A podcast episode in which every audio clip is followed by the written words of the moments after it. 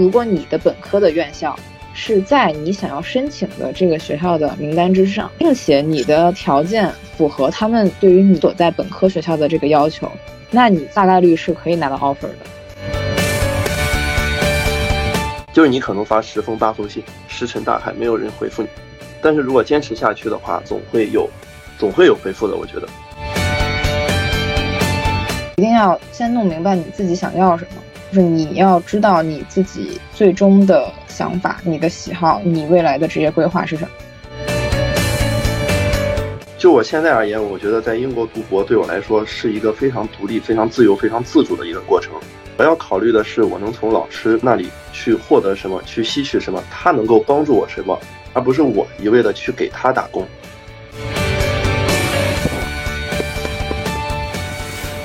从年轻的视角出发，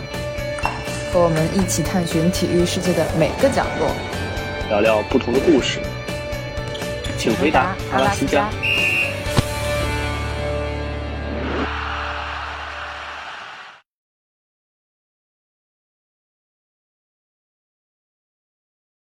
Hello，大家好，我是施佳。Hello，大家好，我是 Alex。体育留学呢，是很多的体育专业学生和爱好者关注的一个话题。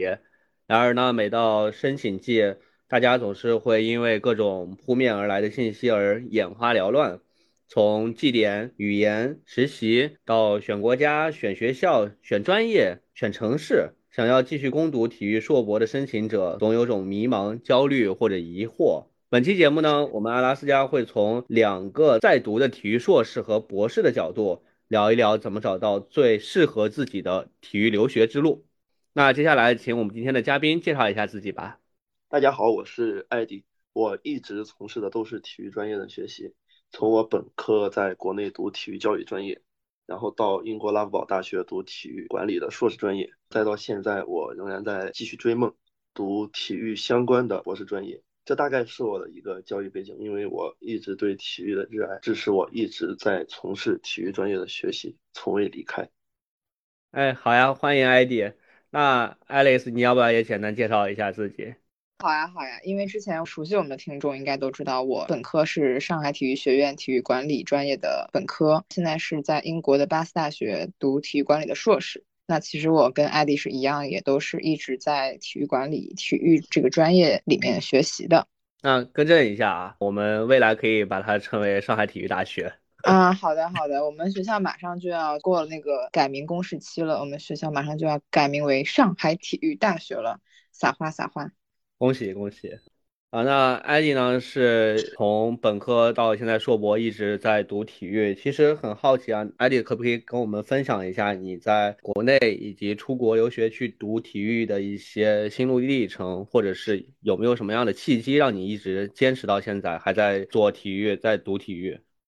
契机包括心路历程这些当然是有的。首先，我从小的话，家里对我来说，对于体育这个方面的支持还是比较大的。他们一直让我去打乒乓球啊之类的。我从小就是打乒乓球的。后来到大学读体育教育专业，主要是在这个过程中让我萌生了出国继续读书的一个念头。首先，我包括我的同学或者我的朋友们继续从事这个专业的人，大多数都是因为热爱。这个我觉得就不用说太多了。然后我觉得其实更重要的是，我记得很清楚，在我读本科的时候，因为我的老师是有一些是有在美国或者一些欧洲国家的一些留学背景的。当我在和他们聊天的过程中，包括他们给我的一些启发，给我的一些建议，包括我觉得最离不开的就是家里的支持，所以我继续决定要出国继续留学，继续读体育专业。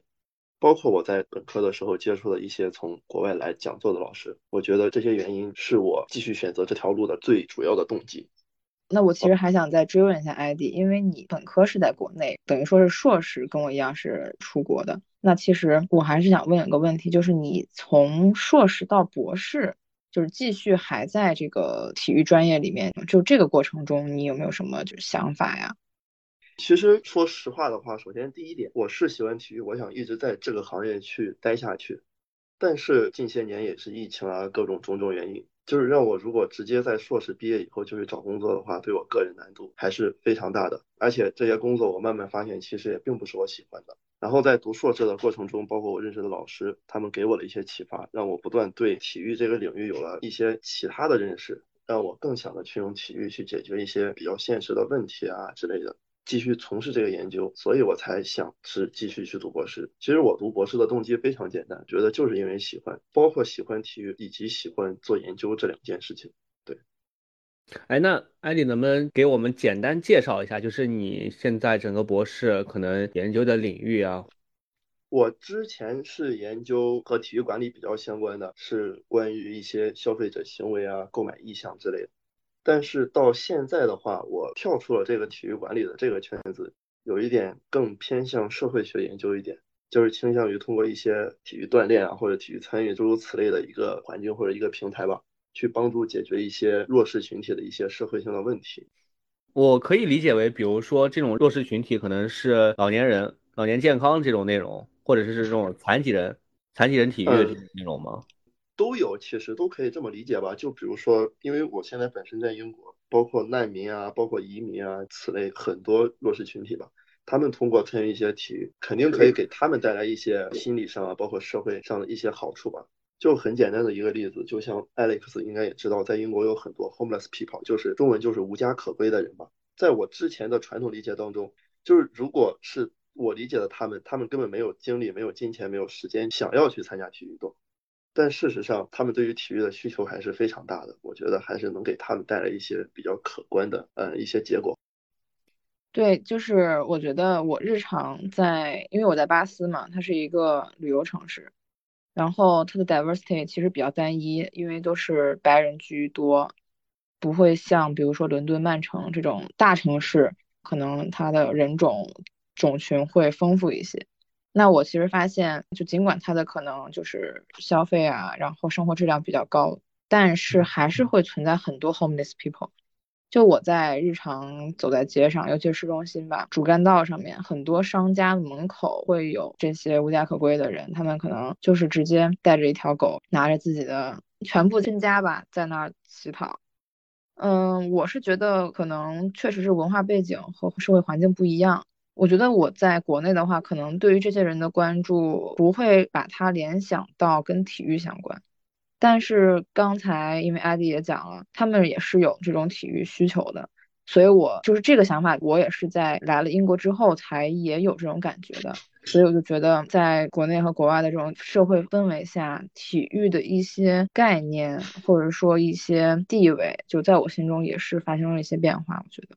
那其实因为我来英国也半年多了嘛，虽然没有艾迪这么就是待的时间长，但是我还是想跟艾迪聊一聊，对比一下吧。你是等于说是二一年来的英国，对吧？嗯，对的。那你当时做的，比如说出国留学的规划和准备都有哪些，可以跟我们的听众分享一下吗？然后我们两个也可以讨论一下，比如说一些材料啊，或者说准备的时间线啊这些，跟大家分享一下。可以的，因为说实话，我在二零年的时候我申请过美国的学校，但是因为那个时候疫情，签证是没有办法办，然后后来没也没去。我觉得英国和美国来说，因为这两个国家是体育留学比较比较热门的目的地吧，就硕士或者本科阶段而言，但是我觉得他们所准备的东西可能会有差异。就像美国，他可能会更看重所谓的你的实习经历啊之类的，但是我觉得在英国的话。成绩是非常重要的，就是所谓的绩点啊之类的。虽然美国也很重要，但是英国会把这个成绩放在第一位吧。因为就像它不同的学校会有不同的区分，就像可能你九八五的话，可能八十分就够，但是二幺幺可能八十三，然后双非可能八十五，然后这个它是一个硬条件，你达不到就可能就真的没有办法来。但是在美国，这个我觉得还是有缓。然后成成绩和实习之外，我觉得。其实就是语言了。当然，对于一些可能一直从事体育专业的人来说，可能是一个弱点。你像英国语言的话，那还有，嗯，有缓和的准备，比如说你可以去读一个语言班啊之类的，就是时间也是相对来说比较充裕。你可以先拿到 offer 之后再提交语言成绩。但是像在美国的话，那又不一样，那是一定要在递交的时候就提交了一个语言成绩。我补充一点，就是因为我觉得。很多朋友他是想要申请英美的硕士，但是英国的话，其实这边我不知道大家是不是知道有一个东西叫做名单，就是每个学校它是有自己的目标名单的。就如果你的本科的院校是在你想要申请的这个学校的名单之上之中的，并且你的条件符合他们对于你所在本科学校的这个要求，那你基本上是大概率是可以拿到 offer 的。但是如果你首先你本科的学校不在你想要申请的学校的名单上，并且你的一些硬件条件要求没有达到的要求，那可能就申请的这个难度就会有点大。然后刚刚阿弟讲的都是材料嘛，然后我再给大家理一下那个准备的时间线。那就其实拿我个人来讲吧，我做出留学这个计划的时候，应该是高中我就计划我硕士要留学，但是我是从什么时候实施的？就是从大二开始。因为我大二的时候是定了这个英国的国家，然后加上体育管理的这个专业，也就是说我要去关注的就是我的目标院校的要求。那比如说我目标院校，它给我的要求是均分八十三或者八十五，然后语言是多少，那我就按照这个来就行了。那我从大二的时候我就我就开始关注我的绩点，那我就每个学期算一下我这个时候的绩点是多少。我如果还差，那我是要就是我就是等于说我要往上刷绩点，这是绩点方面。然后就是语言，因为刚才那个阿迪也提到了嘛，英国申请的时候是你先提交你的这个成绩单，然后一些背景，他如果你通过了硬性指标，他会给你发一个 offer，叫做 conditional offer，就是说无条件录取。但是你要去提交语言，然后换有条件录取，你才能够获得这个真正的 offer。我觉得大概就像 Alex 说的，基本上就是这样一个模式。嗯，所以最重要的就是还是要看自己的目标，就有一个清晰的目标，那带来的就是一个清晰的规划，那这一切就会让你自己会更顺利一点吧？我觉得。嗯，是的。啊，其实刚刚你俩都提到，就是是体育留学的时候，可能更多的选择的是欧美，尤其英美这两个国家，就是可不可以给我们听众大概介绍一下？整个这个体育留学，大家大概可以选哪些国家，甚至是有哪些学校是比较不错的？嗯，我觉得就是对于体育留学这个，其实和其他专业有点相似，其实也就是几大热门目的地。就是我们如果按州划分的话，就比如说在南半球，南半球大家一般会选择澳洲和新西兰，像澳洲也有一些很不错的学校，比如说昆士兰啊之类的。然后像亚洲国家的话，也是有一些嗯还不错的地方，就尤其是日本，近两年去的人也是逐渐在增多。然后包括新加坡啊，嗯也是有开设类似于体育管理或者是一些运动康复之类的专业。当然，离我们大陆比较近的像香港地区，它的浸会还有港中文也是有体育相关专业的。嗯，然后像美国，就是在北美地区，包括加拿大和美国。这两个也是非常非常热门的目的地，也是含金量非常高的。嗯，像美国有一些很好的学校，比如说，嗯，密歇根安娜堡分校啊，然后也包括像，嗯，纽约大学之类的，也是有开设体育管理相关专业的。嗯，当然，在美国的话，像运动康复啊这些专业是更多，也是更好的。嗯，然后其实。除了这些国家，基本就是欧洲了。欧洲当然，英国是非常非常热门的目的，因为在性价比啊，包括时间上来说，也是非常的划算的。像英国，比如说拉夫堡大学，还有爱丁堡大学，还有 Alex 读的巴斯大学，都是有开设体育管理，也是相当不错的学校。然后像其他的欧洲国家，我觉得不是特别热门，但是像但是据我了解，像比如说比利时、像西班牙，包括德国，也都是有开设体育管理学校的。啊，尤其是像西班牙的一些学校，就是和足球会息息相关，他们会提供一些嗯场地的实习啊，或者是足球项目的实习之类的，我觉得也是大家可以去考虑的因素。我是按照排名来看，就是转科或者和那个 QS 啊，就是各种各种大家都会在各大平台上找到的那种全球排名，然后有一个叫做专业排名的东西。然后你点开专业的排名的东西，你可以看到体育管理这个专业是有哪些学校有，然后你就按照那个，我是按照这个专业排名来看学校的，因为拉夫堡是全球第一嘛，基本上每年吧，持续好几年了，对吧？体育学这个专业就是这个领域应该是全球第一，我记得我们学校应该是英国第二，然后全球应该是第七、第八这样。我们这个专业就是体育管理的硕士是。二一年才开设的，等于说我是第二届，但是本科的话是一直都有，并且本科有其他的什么运动表现啊、数据分析这东西。然后其他的，你像前五的话，基本上都是美国和澳洲的学校。嗯，然后再往后的话就是欧洲的，就是前十的话就是欧洲的学校，就五到六到十名这样子。嗯，就是刚才那个艾丽讲的那个西班牙呀，然后德国，因为德国有一个科隆体院，我觉得知名度还是挺高的，对吧？然后西班牙那个也是，因为我的我我现在班里的同学就是一共是二十五个人，然后大概欧洲人有好几个，他们有西班牙的，然后有法国的。我之前就是跟他们前就是聊过几句吧，这些就本科他们，呃，这种自己在自己国家读的体育相关专业的这种感觉，反正还是区别挺大的。我觉得跟嗯我本本身在就是中国国内读体管的感觉是完全不一样。他们可能在英国读体管是更方便找工作。然后他们的适应性、衔接性会更高一点，但是国内国外的体制不一样嘛，就是体育行业这个体制不一样，所以说我觉得中国学生来到国外读体育管理或者体育其他相关专业，可能还是需要适应一下，毕竟不同点还是挺多的。Alex 刚刚说那个排名，它最新的话，大家可以直接搜索叫二零二二年 QS 世界大学学科排名，然后是体育相相关的学科。因为我刚刚正好有找到这个排名嘛，其实可以给大家一个参考。它前五名基本上就是 Alex 刚刚说的拉夫堡，然后昆士兰，然后不列颠哥伦比亚、悉尼、悉尼大学，然后多伦多，基本上就是以澳洲和加拿大，然后再加。英国的学校为主，像刚刚提到的德国的科隆呀，或者是西班牙，应该是那个马德里足球学院嘛。其他的，呃，如果大家想找这种，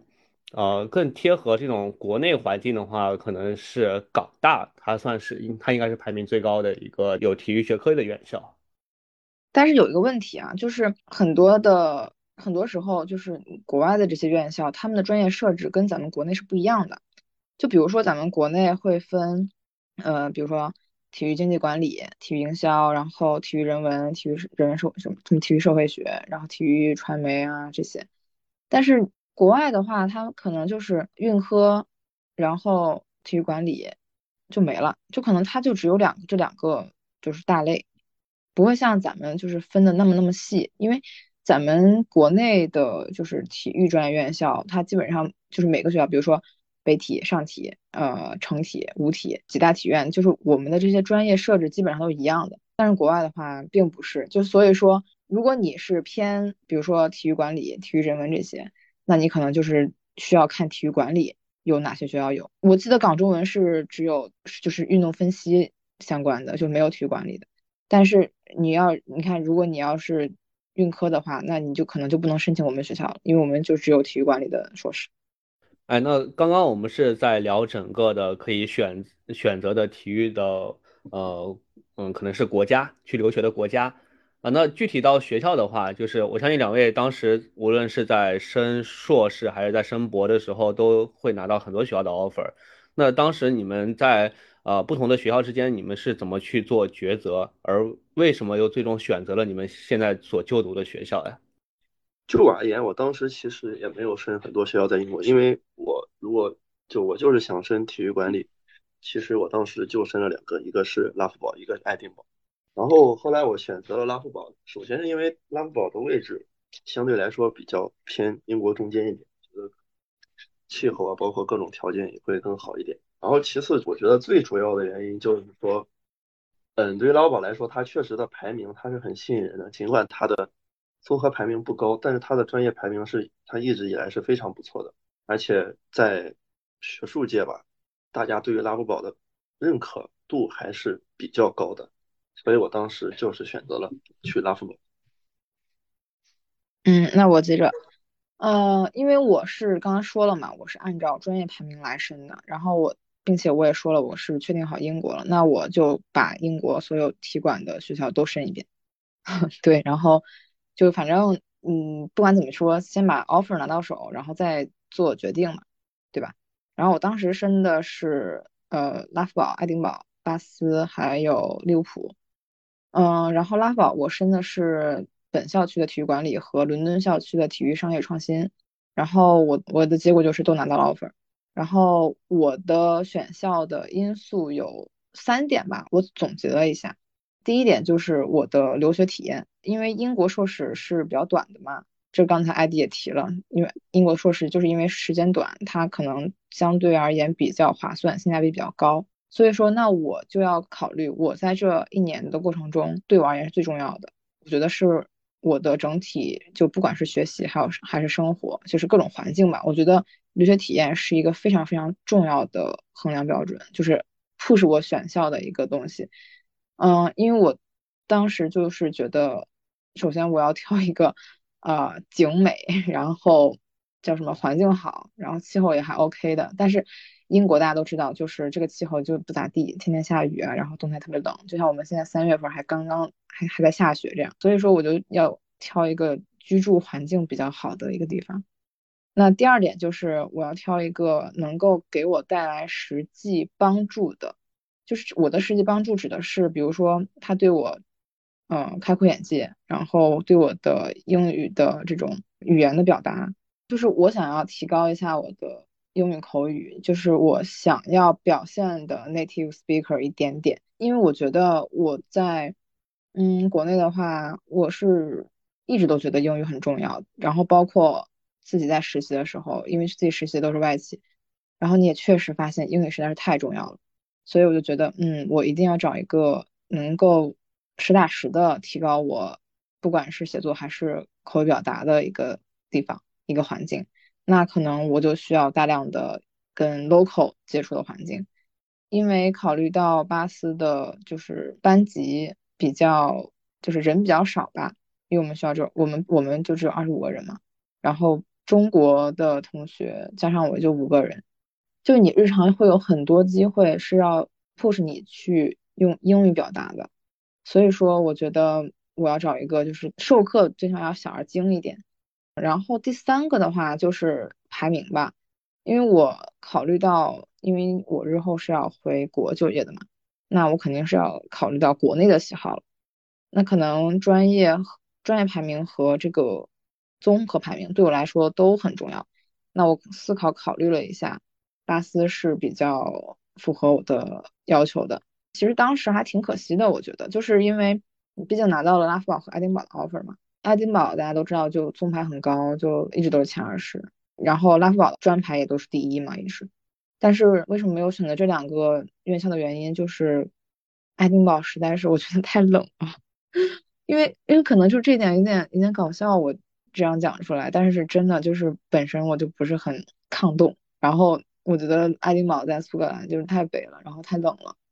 当然的话，我觉得反正鱼和熊掌不可兼得嘛。虽然我在英国，然后虽然我也是一直都学体管，但是因为我知道利物浦这个体育管理之前前身是足球管理嘛，所以我觉得可能更适合一些喜欢足球这项运动的朋友去申请去就读。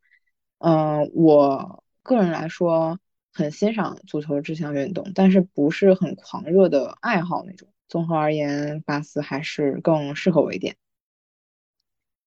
我觉得每个人选校会有每个人不同的抉择吧，但是毕竟最后选择都是自己做的，选择自己最喜欢、最愿意去的地方，也会对自己的后面的学习也会非常的快乐。嗯，是的。Alex 给了大家几点，就是关于择校的一些建议。Alex 其实是很注重在留学过程中的这个，呃，无论是说城市的环境还是学校的环境。那正好其实也可以两位给大家分享一下，就是在英国读。呃，读不管是读硕士还是读博士，整个体验是怎么样？就是这个体验可能是你当你在英国生活，或者是你学习，或者是你可能去看比赛呀，会不会有一些新奇的体验给大家分享？我觉得在国外学习体育管理，首先的很重要的一点就是体育文化带给我们的一些耳濡目染的一些影响啊之类的。就拿我而言，我在 国内是从来不会看足球的。但是来这边以后，你会发现大家人都看足球，不管大大小小、老老少少、男男女女都会去看，所以我不由自主的也会去跟我朋友一起啊，我们去现场看球之类的。我对于这些体验对我来说还是非常的，嗯，非常新奇。我也我看完之后，我也会非常喜欢在现场看球的这个氛围，因为英国是现代体育的发源地，它不仅是在足球方面，它的足球文化是非常非常非常浓厚。其实相对于其他一些运动，比如说网球，它每年都会有温网，也是四大满贯之一。我去年也有去现场看，这也是英国人非常非常追求的一个运动。然后包括一些其他的，比如说斯诺克啊，嗯，包括像他们的这边的板球之类的，这些运动都是有非常非常多的机会去参与其中，去现场观看。我觉得这种氛围是非常非常难得的。但是对于学习来说，我想说一些比较我个人也可能是比较主观的一些体验吧。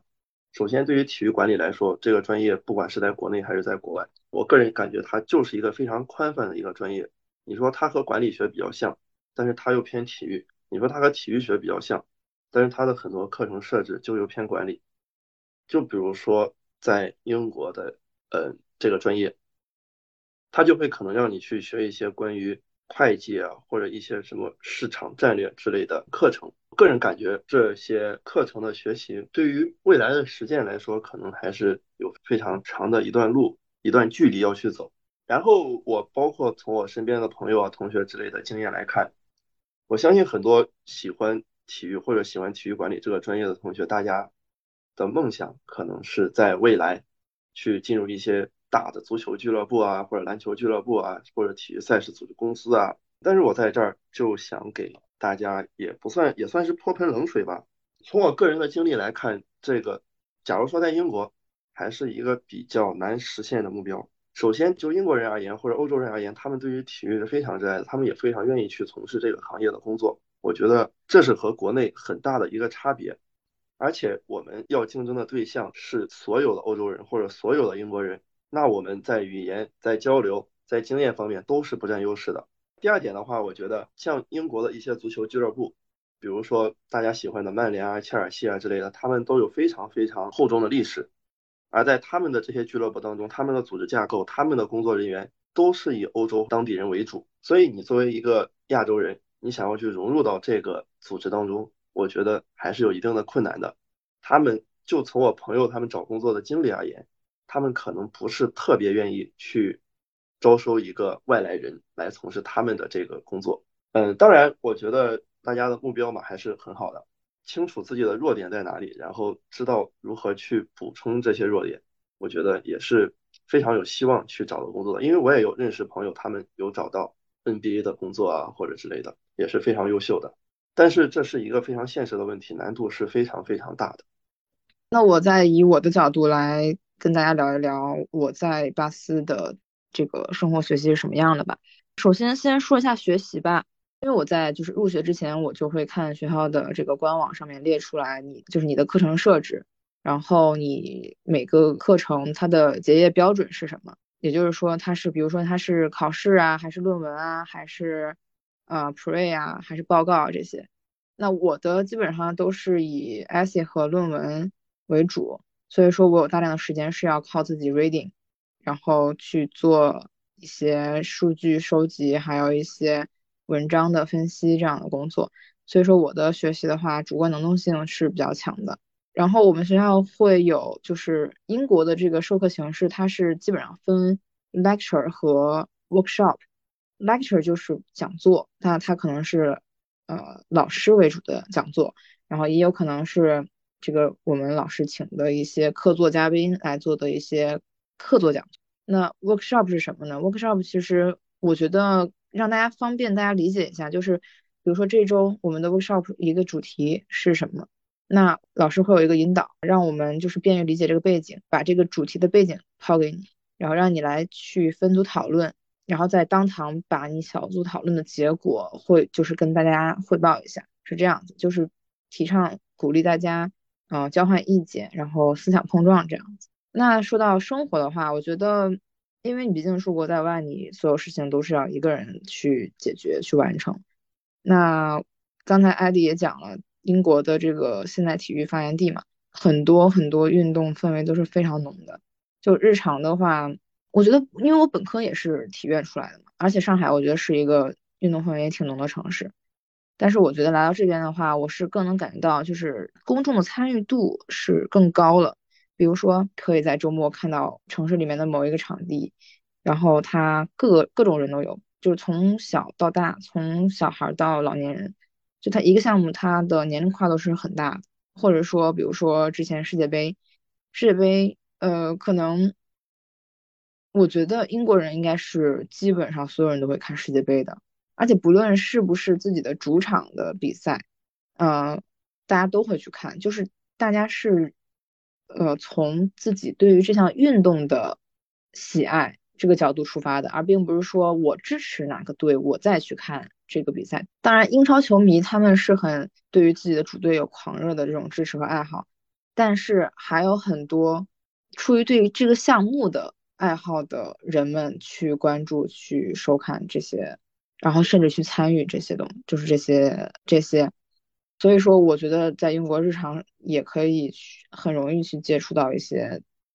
体育项目吧。就比如说，我一会儿要去跟我朋友去打羽毛球，下周我还要去打网球，然后周末可能去近郊徒步。然后包括英国这边，就是对于体育爱好人士有一个非常友好的地方，是它的每个项目的分类非常的细，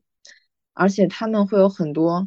专卖店。就是非常非常专业的专卖店，就是我觉得我在国内是很难去找到这样就是同规格、同类型、同标准的店的。就比如说我想去骑行，然后我就会发现巴斯就是一个相对来说体规格很小的城市，它都有好几家专业的这种骑行、骑车、自行车各种装备的这种售卖店，我就觉得还是很不错的。对，所以总结下来，爱丽丝直观的感受是在英国整体这个生活下来，尤其是这个体育氛围，可能要比国内要浓厚很多。即使是呃上海这种在国内的体育氛围已经非常浓厚的城市，可能和英国相比还是有一定的差距的。而且可能呃英国人已经把体育这件事情已经真正融入到到了他们的生活。而我们可能国内还是体育和生活可能还是有一些割裂的。我们要做从事一些体育运动，我们可能 要去专门从这个生活中抽离出来，专门去做这件事情。爱丽丝，其实你在英国呃读书应该也已经有呃半年大半年了。那嗯，正好趁这个时间可以问问你，就是之前在上体其实已经读了四年嘛，然后现在在英国这一段时间，嗯。读体育读下来以后，你感觉就是呃，你在国内和国外去读体育管理有哪些比较明显的一些区别和相同的地方？我觉得最大的区别就是本科的时候我们会把每个会分得非常细，然后它是按照国内的这种现有的体育制度来划分你要学习的内容的。我再跟大家解释一下是什么意思吧。就比如说我有的课叫做体育俱乐部管理。然后有的课叫做体育赞助学，有的课叫做体育产业概论、体育产业导论，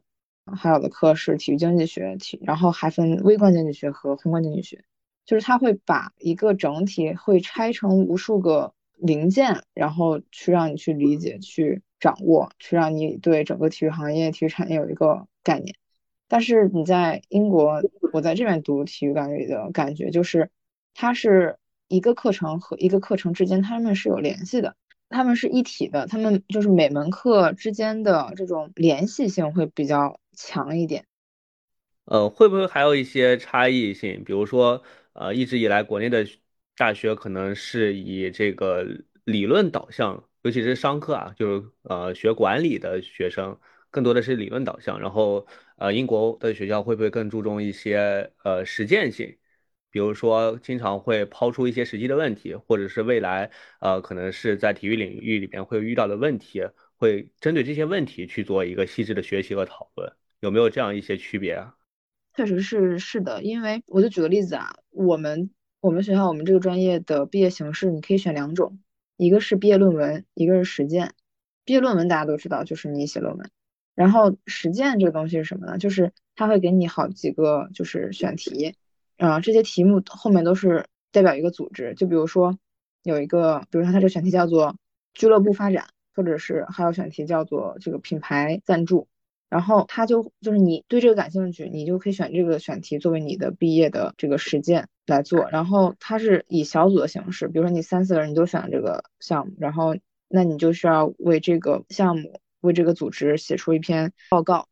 那我觉得就是它是鼓励你去实际的去解决问题，然后去创造价值这样子。我觉得，因为我在国内没有学过体育管理专业，但是就我个人的感觉。从我的经验来看，我觉得这两者的区别非常大的主要原因是因为体制的不同。因为中国的体育它一直都是依照国家体制而发展的，但是在西方国家的体育它是高度市场化的。就像中国它一直推崇的篮球，包括足球，它也始终没有达到一个市场化程度非常高的地步。就是这个管理者他始终是有政府对，但是在英英国，就比如说英超，他在两千。我具体数字我忘记了，但是他在两千零几年的时候就把这个管理权从政府手中给剥离出来了。我觉得在国内的体育管理应该是理论知识可能更多一点，然后也是依靠自身的特色、自身的文化、自身的嗯体制去授课吧，去讲述一些内容。但是在英国确实是更偏市场一点，就是很简单，就是如何去赚钱，就是要用这个东西去赚钱，怎么赚钱。所以就是还有一个很现实的问题，就是体育管理，我觉得是一个实践性非常强的专业，所以经验和实践是同学们未来找工作也是一个非常重要的点，我觉得。对，那其实也提到整个我们国内的体育行业，虽然逐渐在向这个市场化和商业化的这个嗯方向在迈进啊，但其实中间还是会遇到很多的这个困难和挫折。那其实我们也希望，就国内的一个行业，呃，整个体育行业未来能够更加的市场化，然后，嗯，让更多的体育专业的学生，可能不仅是可以学习一些理论的知识，更多的是能够从实践的角度出发，怎么把国内的体育行业让它更更具商业化，让它更加的走向全民大众这样的一个方向。不是说，嗯，说国内的不好或者是什么样，因为确实是文化的不同，体制的不同，所以。没有办法去生搬硬套西方国家的一种发展模式，我觉得走自身独特的发展道路，未来取其精华，去其糟粕吧。然后最终，我不知道说 对不对，就是取就是学习他们好的，然后的一些先进的经验，然后借助到自身的发展当中，我觉得在未来，嗯，也会发展的越来越好吧。同时，我觉得现在的各种政策的指向也表明，嗯，我们国家的体育产业在未来一定会是一个朝阳产业的。那其实我们刚刚在一直在谈整个体育留学的这个大背景，相信很多人对身边可能或多或少有一些在外面读硕士的、读体育硕士这样的呃朋友，但是真正的接触到去读体育博士的，好像真的很少。今天也正好想借这个机会和艾迪聊一聊，就是你当时在呃英国去申博这个进程大概是怎么样的？有没有一些和就是升硕士有一些不同的？呃，经验可以给给大家分享。嗯，我觉得升硕士就是我们向学校递交申请嘛，然后学校去决定要不要你。但是博士的话，它是一个非常细的方面，就像简单的一个话题，它就可能会有不同的分支，然后他的老师每个老师擅长的点也不一样，你要去根据你自己的兴趣去选择老师。然后在这个这个流程，一般情况下就是先选择你喜欢的兴趣、喜欢的方向。然后去看哪些学校有你所喜欢的老师，然后你就去给他发邮件套词，然后如果有进程的话，你们就可以进一步的 meeting 啊，或者是商量后续的一些进程。对，因为申请博士这个过程确实也是，嗯，非常痛苦的，就是你可能发十封八封信，石沉大海，没有人回复你。但是如果坚持下去的话，总会有，总会有回复的，我觉得。因为我了解到国内的这个博士申请，它可能是。呃，两类吧，一类是要考核制，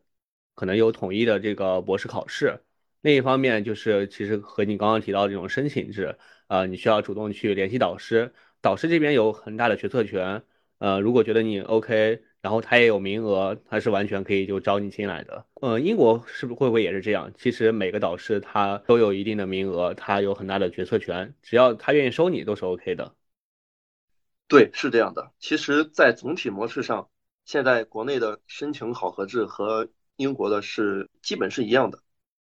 嗯，那在这个过程中呢，比如说要准备申博的这个过程中，可能需要准备哪些材料呢？会会不会也像硕士一样，会需要准备一些文书，准备一些自己的呃可以证明自己背景的一些资料呀？这种？对的，在最后向学校申请的过程中，像文书啊、简历啊，这些都是一定要需要的。但是在开始联系老师的时候，那你肯定是要拿得出你拿得出手的东西，因为就像很简单的一个问题，对于对于中国学生而言，他们其实就对我们而言，在在国内如果想有发文章啊或者之类的，其实对于一个体育硕士来说还是非常难的。就是我是指的相对质量较高的文章，而不是那种花钱就可以买到的文章。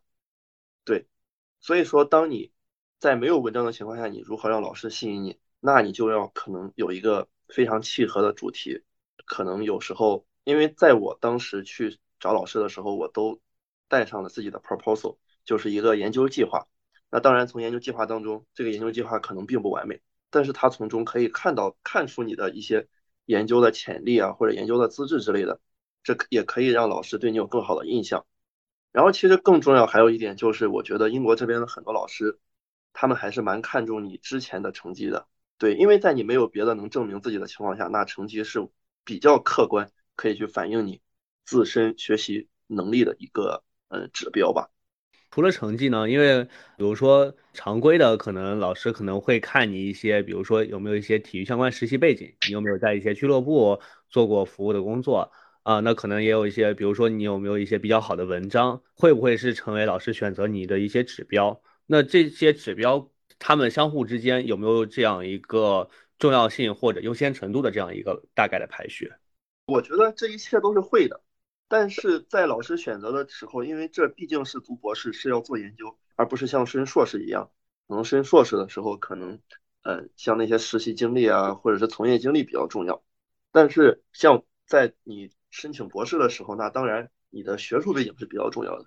学术背景比较重要，那就意味着像你之前的文章啊，或者参加的一些会议啊，这些占的比重是会比较高的。对。那我就是想代表一些。比如说正在在读的体育管理或者体育学的这种硕士，问一些问题，就是你像现在是三月份嘛，那有的朋友他可能现在是已经开始了博士申请，那有的同学可能说他想 gap 一 gap 一年，然后明年开始博士申请，那我就想问艾迪，呃，你的那个就是申请博士的这个时间线大概是怎么安排的？我当时其实准备的是比较早的，因为我。嗯，还没有去拉布堡的时候，我就知道我会去申请博士。然后我在大概十月的时候就开始去不断的联系老师。我因为我是属于联系的比较早的，但是我建议大家一般尽早联系会比较好，大概在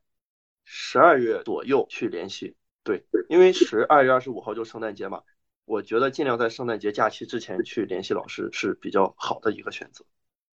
联系的早有什么好处呢？第一。当然，他们老师也有名额的，你趁早联系他，可能会趁早选择你，对吧？然后，其实第二个还有一个原因就是，如果大家有的想申请一些奖学金啊之类的话，那当然是越早的话，就是比较越容易申请奖学金。对，因为如果太晚的话，可能就比如说现在这个时间节点，你也可以去申请一些博士，你也可以去联系一些老师，但是呢，这个时候可能就错过了一些奖学金的申请节点。因为我觉得，毕竟对我们这些国际学生而言，这个奖学金啊、funding 啊这些，我觉得还是很重要的。很多同学他可能，比如说我拿到了两个 offer，但是一个有奖，一个没奖，那么可能就选择了有奖，对吧？尽管那个没奖那个可能更好，但是对于出于出于这种这个经济预算，那我还是偏向于翻有 funding 的，对吧？嗯，对的，是这样的。嗯，那阿迪能不能就是再分享一下这个博士的 funding？嗯，有没有什么，嗯，比如说我有什么东西可以？作为申请 funding 的优势，因为很多朋友也会关注到这些。对，因为 funding 来说，确实是一个很现实的问题，而且钱对于大家的支持，支持你顺利读完这三四年，也是一个非常关键的点吧。嗯，首先我觉得 funding 这个问题，它在不同的地区，它给你的 funding 的机会的是不一样的。就好比在美国、在加拿大这种地方，基本上很大的概率就可以拿到 funding，但是那换句话说，在这些国家。你的申请难度，包括毕业难度，也是会是非常大的。然后抛除北美这个圈子之外，像欧洲、像英国来说，对于学体育的、体育专业的博士来说，拿方定也是一件相对来说比较困难的事情。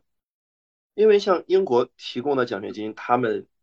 就是国际学生占的比例是非常非常少的，基本上就像是买彩票一样。然后像中国政府提供了一个叫做 CSC 的奖学金，它这个奖学金因为是体育专业，说句实话，在国内一直也是处于一个，嗯，也不是一个非常主流的学学科地位吧，就相对于那些计算机啊。工程啊之类这样的专业，所以他们给 funding 的时候也会比较倾向于给计算机这些等这些专业的学生，所以也是一件相对来说比较困难的事情。如果大家对于 funding 的追求比较，就是一定要有 funding，这样我会建议大家去考虑，比如说香港啊，或者是欧洲一些其他国家，比如说就好比刚才说的德国啊、爱尔兰啊，包括西班牙这些国家，他们给 funding 的几率还是相对来说比较大的。那像在选择方定的时候，那肯定还是像申请一样，就比如说你的文章数量啊，你自身做研究的能力啊，这些是一定包括你的课题的程度，一定是他们所比较关注的点。因为我身边的博士基本上都是有方定的嘛，那方定对于这个读博的顺利进行，真的还是很重要的。那其实现在还是呃留学的一个比较旺的一个申请季。两位其实也可以给到我们一些听众朋友们一些关于出国读体育嗯的一些小建议。首先我想讲两块吧。首先对于硕士的申请者来来讲，因为首先读硕士的话基本是没有奖学金的。然后如果你选择去呃欧美国家读硕士的话，还是一笔比较大的开销吧。我觉得所以还是要慎重去考虑一下这些问题，无论是梦想啊或者是一些。追梦啊，或者是一些职业规划，还是要和现实所联系起来。首先，我觉得如果你有了这个目标之后，成绩就是平常你的绩点啊之类和你的英语学习这两者是肯定不能丢掉的。然后包其次就是在日常多去进行一些实习活动啊之类的。然后我想说的是，关于要不要出国读体育的硕士这个话题来看，我觉得还是要更多看自己的目的以及家里对自己的支持程度。嗯，你要考虑清楚你自己的目的是考公，还是想去业界，比如说一些所谓的俱乐部啊、一些体育公司啊之类的，还是去申博。当然，你对这些有了一个清晰的规划之后，你就也会更好的帮助你到底去选择到底要不要出国读这个硕士，这笔钱花的到底值不值得？对我还是想强调，就像我刚才说的，很多人的梦想就是去体育俱乐部啊，或者是一些。大型的体育公司啊，这个我觉得还是要去做一些调研，去多问一问身边的人一些现实的情况，再帮助自己去做这个选择。然后我想再说一下，对于要不要出出国读体育博士这件事情，嗯，对我而言，我为什么嗯没有选择在国内读呢？因为就我现在而言，我觉得在英国读博对我来说是一个非常独立、非常自由、非常自主的一个过程。我要考虑的是，我能从老师那里去获得什么，去吸取什么，他能够帮助我什么，而不是我一味的去给他打工。我们是一个比较平等，就像是同事一样互相尊重的过程。老师也会帮助我很多，但是我要明白我的需求是什么。然后在这边读博，我也会有大量的自己的时间去做一些自己想做的事，比如我去打打球啊，看看球啊，做自己做做饭啊之类的。其次，我觉得还有很重要的一点是。对于体育这个话题来说，是欧美人在学术界一直是占据一个比较比较权威的地位吧。所以，对于在这边做的一些研究，可以让包括我身边我同学做的一些研究，可以让我了解到这个体育这个学术圈子更多不一样的东西，更多不一样的话题，或者说是更多不一样的方式。当我学习了这种方式，这种做研究的模式，我觉得，当我再回到中国。我再把这些应用到中国的情境之下，我觉得也是一件非常好的事情。但是到底要不要继续读博，我觉得大家也需要考虑，自己到底是因为喜欢读博，还是因为就是不想工作就读个博嘛，可以再工作几年。当然我因为我身边很多朋友都是这样。我想说的是，如果你是想好好读这个博，而不是就水一水过去这样，还是要有一个非常明确的动机，是喜欢这件这件事情，而不是去混这件事情，因为。老是说，读博尽管很自由、很自在，但是还是一个非常痛苦的过程，因为你要不断的去挑战自己，不断的去发现自己的问题，不断再去弥补这些问题。就是我就会发现我的这个压力是一直都有的，不会因为我今天教了这个 IC，教了这个 part，我就没有压力。就我我教完这个，我还有下一个问题需要去解决，可能这个压力会伴随我很多很多年。就是还是要看自己的目的，还有自己的动机，我觉得是非常重要的一件事情，就是在选择要不要出国读体育的硕士或者博士。嗯，我强烈赞同，因为我我在想，我想给申请者什么建议的时候，我的第一个想法就是一定要先弄明白你自己想要什么。那其实跟艾丽说的是一样的嘛，就是你要知道你自己最终的想法、你的喜好、你未来的职业规划是什么。我觉得你只有弄清楚这一点之后，你才会去做出相对而言正确的选择。我觉得还有一个建议就是要早做规划吧，因为你只有早早开始，你才会在寻求这个答案的过程中更加清楚的找到你。最需要东西是什么？包括你最要、你最想要达到的目标是什么？嗯，因为我是发现很多的时候，呃，如果你开始的晚的话，你的一些东西是跟不上的。就比如说，OK，我大三我才有这个出国打算，那你可能绩点你就来不及了。如果你的绩点不太理想的话，所以说我觉得建议还是早做打算。读硕士也是，我觉得你要合理的安排自己的时间，你要知道。OK，我这个硕士我有多少时间是用在这个方面，有多少时间用在那个方面？那其实我觉得这都是需要自己早早的想好的，并且刚才艾丽讲的这个经济这一方面，我觉得确实也是要跟你的父母、你的家庭沟通好。首先，因为我的父母是非常支持我，就是出国留学这样一个。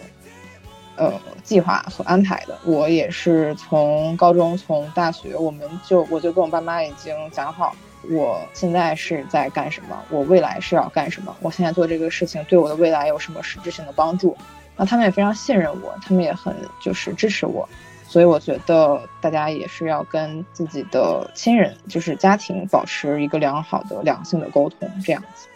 我觉得我们这期节目录下来之后。肯定多多少少是会对申硕、申博的朋友一些帮助吧。然后我觉得艾迪的很多想法呀，还有我的一些想法，也都是有主观性的，大家还是要去根据自身的情况去衡量一下。然后我觉得我们本期录到这里都差不多了，欢迎大家给我们留言。然后有的问题的话，我们看到也会及时回复。然后也希望大家，如果可以的话，可以分享给自己身边正在申体管。硕士和体育学博士的朋友们，我们后期还会就是比如说做一些呃体育或者体管留学茶话会这种，然后请不同学校的朋友们更加具体的讲一讲自己在干嘛，自己在学什么。那也谢谢 ID 的参与，那我们跟大家 say goodbye 了，拜拜，拜拜，拜拜。